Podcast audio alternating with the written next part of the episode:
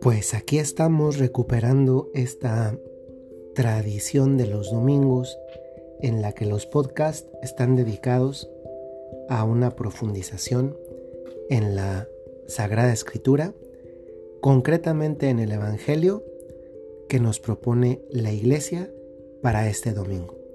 En este caso es el domingo 5 de septiembre y dice así, está tomado del Evangelio de San Marcos, capítulo 7, versículo del 31 a 37.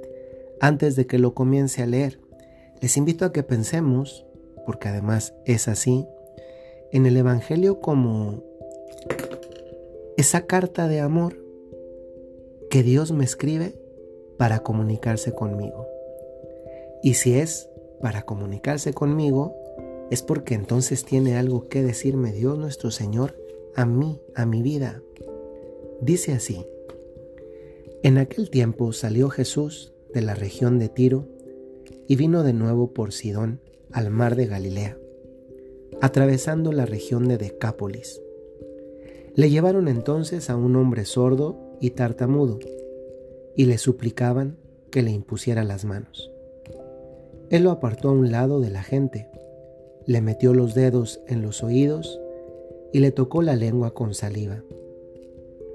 Después Mirando al cielo, suspiró y le dijo, Efetá, que quiere decir, ábrete. Al momento se le abrieron los oídos, se le soltó la traba de la lengua y empezó a hablar sin dificultad. Él les mandó que no lo dijeran a nadie, pero cuanto más se lo mandaba, ellos con más insistencia lo proclamaban y todos estaban asombrados y decían, qué bien lo hace todo. Hace oír a los sordos y hablar a los mudos. Palabra del Señor. Gloria a ti, Señor Jesús. Qué impresionante es ser testigo de un milagro. Pero qué impresionante lo es más aún ser el coprotagonista del milagro. Ser el coprotagonista del milagro significa que Dios puede mostrar su grandeza en mí. Que yo soy como el lienzo donde Dios puede pintar su poder maravilloso. En mí se nota en mí se ve. Y aunque esta historia que acabamos de escuchar, la cual es una historia real, pasó en tiempos de Jesús, la realidad es que estos milagros siguen pasando todos los días en tantos y tantos lugares del mundo. Es interesante notar que Jesús se dirige hacia una región que es el mar de Galilea, es decir, al norte de Tierra Santa. Jesús ya era muy conocido en ese momento. No tenía un canal en YouTube, no tenía un eh, perfil en Instagram, en, TikTok, y sin embargo era el influencer de la época. No solamente de la época de entonces, Jesús es el gran influencer de todas las épocas. Esto queda corroborado por el hecho de que también nosotros somos sus seguidores. Y precisamente porque ya estaba claramente identificado, es que no hacía falta que Jesús viniera, sino que ahora las personas iban hacia donde Él estaba. Casi podíamos decir que es de las primeras formas de peregrinación. Y el Evangelio dice claramente, le llevaron entonces a un hombre sordo y tartamudo. Eso es quizá lo primero que debemos aplicar a nuestra vida. Tantas veces también nosotros le llevamos a Jesús no propiamente nuestra necesidad personal, sino la necesidad que tienen otros. Eso es lo que en, en, la iglesia se llama oración de intercesión. No pido algo para mí, pido algo para alguien más.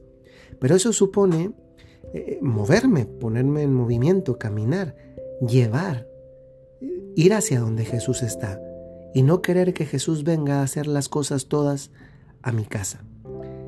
Y cuando llevan a este hombre que es sordo y tartamudo, no solamente lo llevan y ahí está ya, ¿no? Sino que además hacen también verbalmente la oración de intercesión, porque el Evangelio dice, le suplicaban que le impusiera las manos. Es decir, estas personas tienen tanta fe que basta para ellos con que le ponga las manos. No tiene que hacer nada más. A ellos les basta, porque aquí lo dice el Evangelio, le suplicaban que le impusiera las manos. Eso es lo que para ellos basta. Pero Jesús rompe un esquema. No es lo que tú quieres que yo haga, no es lo que tú me pides que yo haga, exactamente como tú me lo pides. Y entonces rompe el esquema porque en lugar de simplemente imponer las manos, primero aparta a toda la gente, lo refiere también el Evangelio, y le mete los dedos en los oídos y le toca la lengua con saliva. Es decir, uno lee esto y pues en cierta manera dice, hoy pues como que no es lo más agradable, ¿verdad? Pero son los dedos de Dios y es la saliva de Dios. Les ha roto los esquemas porque ellos le pedían que le impusiera las manos y Jesús hace lo que él cree que es necesario hacer. Ellos nada más pidieron que le impusiera las manos. No solamente no hace eso, sino que hace otro tipo de gesto, pero a continuación hace algo que ellos no le pidieron. Mira al cielo, como dice el Evangelio, suspira y dice, ábrete. No bastó simplemente poner los dedos en los oídos y tocar la lengua del, del sordo y tartamudo con saliva. Eso quedó todavía mejor completado una vez que Jesús dice, ábrete.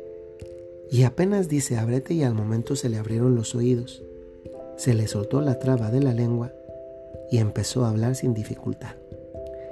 Yo te invito a preguntarte hoy si en cualquier momento que has hecho una oración posiblemente de intercesión, diciéndole a Dios exactamente qué quieres tú que haga Él, no ha sido una forma de condicionarlo y condicionarte a ver y recibir las cosas como tú las quieres y no como Dios las quiere hacer.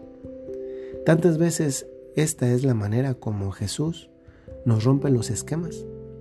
Y puede ser que no solamente con relación a otros, cuando nosotros pedimos por otro más, otros más, sino también incluso con relación a nosotros mismos.